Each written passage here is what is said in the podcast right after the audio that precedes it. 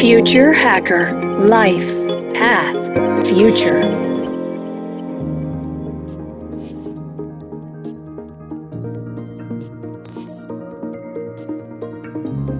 Bienvenidos nuevamente al Future Hacker y ahora en este segundo episodio seguiremos hablando con Mildred Ramírez sobre las aplicaciones de negocios para el metaverso.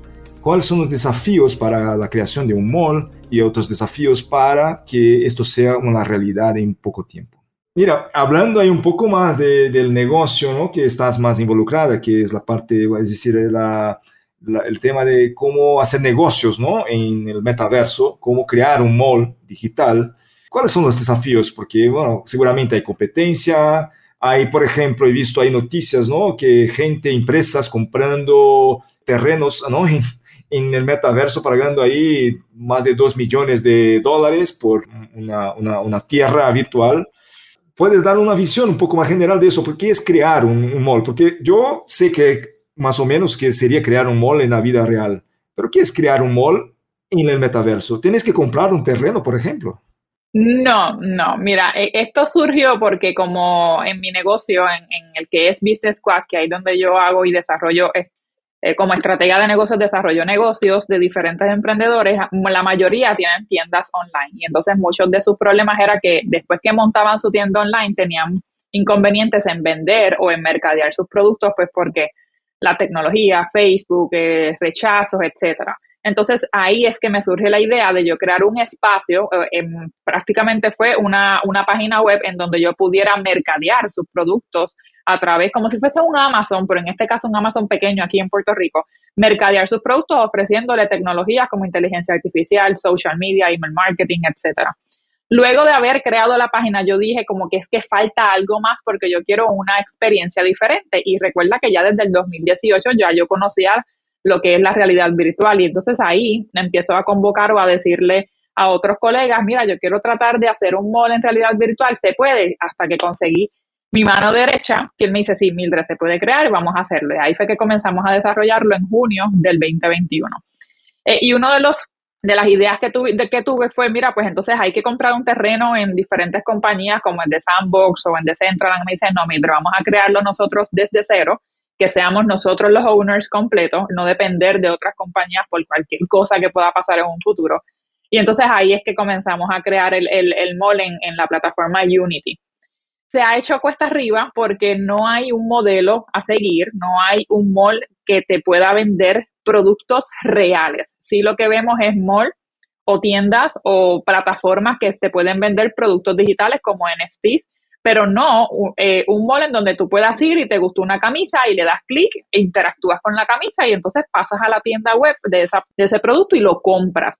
Y de hecho, uno de los rechazos que nos dijo Oculus al principio es que, mira, que la plataforma no iba a ser disponible en el, Oculus Store porque ellos todavía no tienen un soporte para brindarnos a nosotros en lo que son productos reales, sino productos digitales. Y entonces ahí yo dije, pero es que yo no quiero vender un producto digital porque un NFT probablemente lo compre alguien que esté más avanzado. Y como quiera Eduardo, seguimos viviendo en un mundo real en que necesitamos vestirnos, necesitamos comer, necesitamos utilizar espejuelos no solamente una vida digital. Entonces ahí es que seguimos buscando otras opciones hasta que desarrollamos este lo que es el Web XR de Metaverso, el Web 3 también en Metaverso. Pero las tiendas que quieran ser parte de Cliquealo no tienen que comprar un terreno, simplemente alquilan su espacio o se suscriben por una mensualidad y entonces nos dan los productos a nosotros y nosotros los subimos en nuestras plataformas y es como si la persona estuviera entrando a través de su avatar al mall y entra a la tienda que ya está suscrita o afiliada con nosotros y ve entonces los productos con el enfoque principal de nosotros darle tráfico a su tienda a través de esos productos. Y así fue que nació todo. Sí, bueno, interesante, porque yo pensaba cuando hablábamos de un mall que, claro, eso, ¿no? O sea, que, se, que podría ser una cosa en el mundo eh, digital, pero que, claro, se pudiera, pudiera también eh, utilizarlo en el mundo real, como una ropa una cosa, ¿no? Un calzado, alguna cosa yo creo que ahí llegaremos a un híbrido, ¿no? Una cosa que mezcla los dos, ¿no? Pero hablando ahí de los desafíos, porque también, ¿no? Como hablabas, ¿no? Los viejitos, la, imagíname, yo me imagino la abuela entrando en un mall de, de esto para probar que sea, y, y, va a sacar dinero, va a poner plata, cómo, eh, o, va a tener una criptomoneda, va a tener, tiene que saber cómo utilizar una monedera de criptomoneda o hay otras formas, porque ahí comienza a liar mucho más, ¿no? O sea, la gente tiene que estar preparada para eso. ¿Cómo, cómo se da eso, este proceso? en el caso del, del mall, de cliquealo no. En el caso del mall, cada persona tiene ya su, su monedera o su sistema de pago, ya sea Stripe, eh, PayPal, el que comúnmente utilizamos y cuando la persona vaya, es como cuando tú vas a una tienda online y compras, tú compras a través de PayPal o, compras a través de Stripe o de Venmo, diferentes plataformas que ya existen, pero sigue siendo con una moneda real, en dólares o en euros o en, la, en la, moneda que sea. Eh, aquí la persona va a poder comprar el producto según la moneda que utilice y según la plataforma, porque todavía no estamos entrando en vender productos digitales. Sí, al principio puede ser que en el caso de Puerto Rico, por ejemplo, que tengo un 30% de la población que puede ser que no que no participe del mall en metaverso de realidad virtual, pues porque o no lo entiende o es, o es muy este, difícil o no es accesible para estas personas. Pero vamos a, realidad, a la realidad, Eduardo, estamos viviendo próximamente los, los 10, 15 años que venimos, va a ser una, una generación que va a estar ya siliente.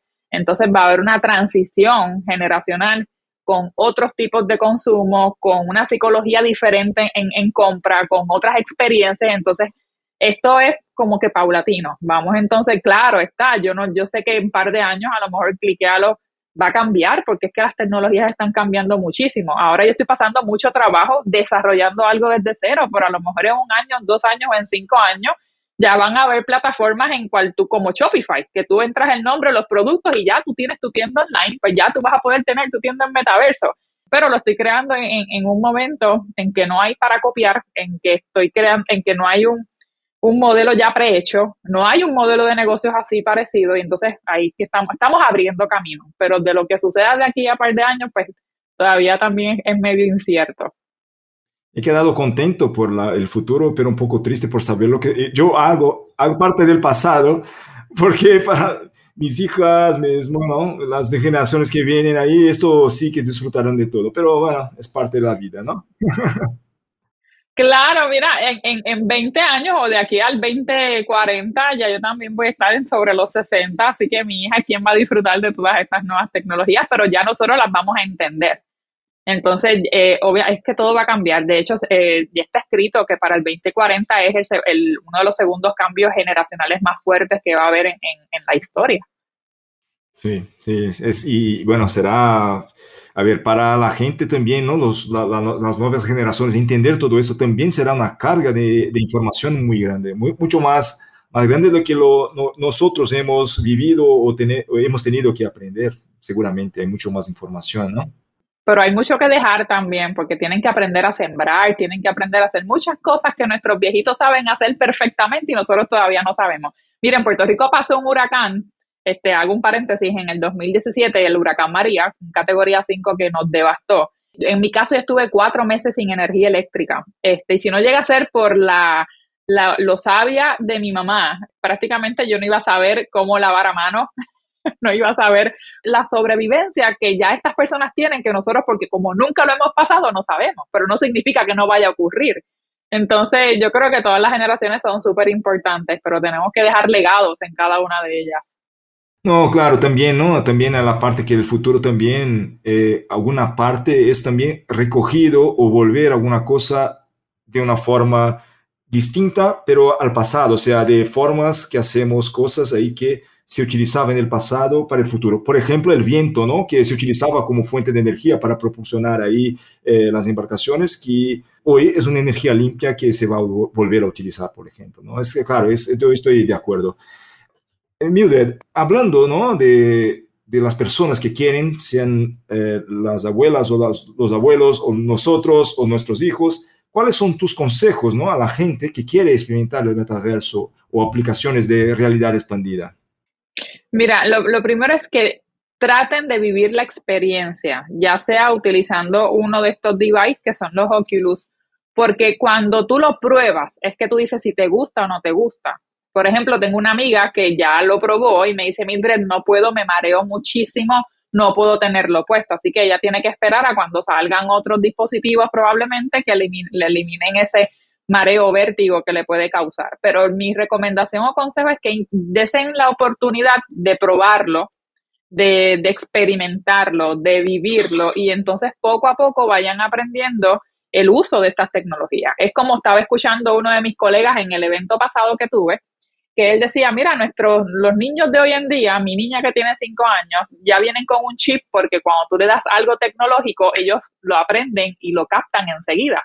Pero es como él dijo, no es porque ellos sepan más o sepan menos que nosotros, es simplemente porque no tienen miedo de coger un celular y seguir navegando y seguir dándole clic y seguir investigando y automáticamente en el en el en averiguar o en buscar más información es que aprenden. Entonces es como que yo digo, ¿cómo tú lo hiciste? Ah, pues me fui aquí y me fui aquí, me fui aquí y tú dices, "Oh my god, y a mí se me hizo tan difícil porque ya nosotros por ser adultos tenemos el miedo. Ahí si lo borro, ahí si meto el dedo mal, o ay, si me, si me roban la información. Entonces no nos damos la oportunidad de experimentar y de aprender. Así que mi consejo sería ese, que se den la oportunidad con mucha paciencia, busquen ayuda. Por ejemplo, las personas mayores como mi mamá. Mi mamá viene viendo la realidad virtual desde el 2018 que yo llegué con el Oculus. Y ella me dijo, Mildred, eso está brutal, pónmelo. Y ya empezó a, a, a, a, ver esas tecnologías desde ese año. Pero sé que no es una persona de usarlo todos los días. Eso es de mil en cien. Pero si no ves lo que hay detrás o lo que hay en esas nuevas dimensiones, todo lo que puedes crear, hacer, pues entonces es muy difícil el que, el que, el que estés dentro de estas tecnologías y las utilices. Muy bien. Como emprendedora, como empresaria ejecutiva de tecnología, eh, ¿cuál sería un mensaje para las emprendedoras, las mujeres de Latinoamérica, eh, para que sigan su camino, que, quieran, hacer, que, quieran hacer algo eh, que, que, pegada a tecnología o que sea otra cosa? ¿Cuál es tu consejo para estas personas? Cualquier persona que quiera comenzar a ser emprendedor o a desarrollar sus negocios, ya sea en, en metaverso o en estas tecnologías, primero lo que tienen que buscar es realmente qué qué les gusta, qué, qué pasión tienen para poder demostrarle a las demás personas su, su talento o el don que, que, esa persona tenga. Una vez tú o esa persona sepa lo que, lo que quiere proyectar, a lo que se quiere dedicar, entonces comenzar a crear un plan para entonces ir desarrollando un negocio sobre lo que esa persona desea hacer. O sea, estamos hablando que puede ser cocina, puede ser manualidades, puede ser eh, una tienda online de, vender ropa o crear su propia marca de ropa, independientemente de lo que la persona desee. Eh, luego de crear ese plan es entonces educarse o buscar ayudas para comenzar entonces a desarrollar ese negocio. No podemos crear, y esto es un consejo que le doy a todo el mundo, no podemos tratar de entrar rápido a estas tecnologías, en este caso a un metaverso o a una web 3.0, cuando tú todavía no conoces a qué audiencia te quieres dirigir, o todavía no tienes muy claro tu idea de negocio, porque entonces es muy difícil transformar un negocio en una tecnología cuando tenemos muchas lagunas de por medio. Por ejemplo, tú dices, yo quiero Mildred un negocio en metaverso, pero cuando analizo tu negocio, tu, tu audiencia sigue siendo personas de 60 o 65 años. Significa que probablemente no necesitas ni una web 2.0, todavía tu marketing debe ser en un periódico, porque es donde esa persona todavía está viendo y consumiendo contenido. Así que estos son fases. Este, lo importante es que ellas sepan o que esas personas sepan lo que quieren hacer, a lo que se quieren dedicar y de ahí entonces ir creando un plan, educarse y luego entonces ir implementando fase por fase porque nada de los negocios es rápido y hoy tenemos una generación que lo quiere todo rápido a las millas, fácil y barato, y eso no existe. O sea, todo lleva un proceso, lleva una fase, lleva unas inversiones. Si no tienes para pagar a otros, pues tienes que pagar por ti y educarte y entonces ir trabajándolo poco a poco, pero se puede. ¿Hay desafíos adicionales en Latinoamérica para mujeres hacer esto? ¿O es algo que la tecnología ha eh, disminuido el hueco que existe entre hombres y mujeres? Tú como mujer, ¿cómo lo ves? En Puerto Rico también, todavía seguimos luchando por los derechos de igualdad y hasta de equidad salarial. De hecho, yo fui víctima en uno de los empleos pasados en la cual una contrataron a un hombre para mi misma posición y se ganaba sobre 1.500 dólares adicionales que yo. eso, yo creo que eso sigue pasando. Pero eh, pues, podemos tener muchas barreras, pero no podemos, Eduardo, sentarnos a culpar el mundo o sentarnos a darnos o hacer lágrimas, es, ir trabajando. Eh, no podemos cambiar el mundo, no podemos cambiar el gobierno, no podemos cambiar probablemente la cultura de nuestra familia, el cambio empieza por uno mismo. Entonces es atreverse a, a salirse de esa zona de confort, atreverse a ir sobre las barreras que podamos tener y dar el paso. Aquí es cuestión de accionar y no quedarnos en el lamento, en la zona cómoda, que muchas, en este caso, muchas mujeres deciden quedarse por X o Y razón. Yo fui, fui mujer casada, yo me divorcié, yo pasé por también diferentes tropiezos, tuve mis negocios y tuve que empezar de cero en diferentes negocios. O sea que no piensen que porque uno está creando esto es fácil, o uno también ha pasado por muchas lagunas, muchos tropiezos, muchas lecciones que me han servido a mí a crear hoy día un negocio en metaverso pero son pasos. Este, yo creo que cada persona también debe vivir, eh, vivir su proceso. Muy bien, genial, Mildred. Esto ha sido una charla buenísima, muy interesante y seguramente podríamos aquí quedarnos hablando mucho más. Me encantó, sí, muchísimo. pues entonces ahí muchísimas gracias, te agradezco ahí por el tiempo, por compartir tu visión, tu experiencia creo que ahí a la gente va a interesar muchísimo este tema y seguramente quizás ahí hacemos una ronda especial de esto nuevamente con el futuro porque esto seguramente va a evolucionar muchísimo. Muchísimas gracias, Mildred. No, gracias a ustedes, Eduardo. Muchos saludos. Future Hacker Life Path Future.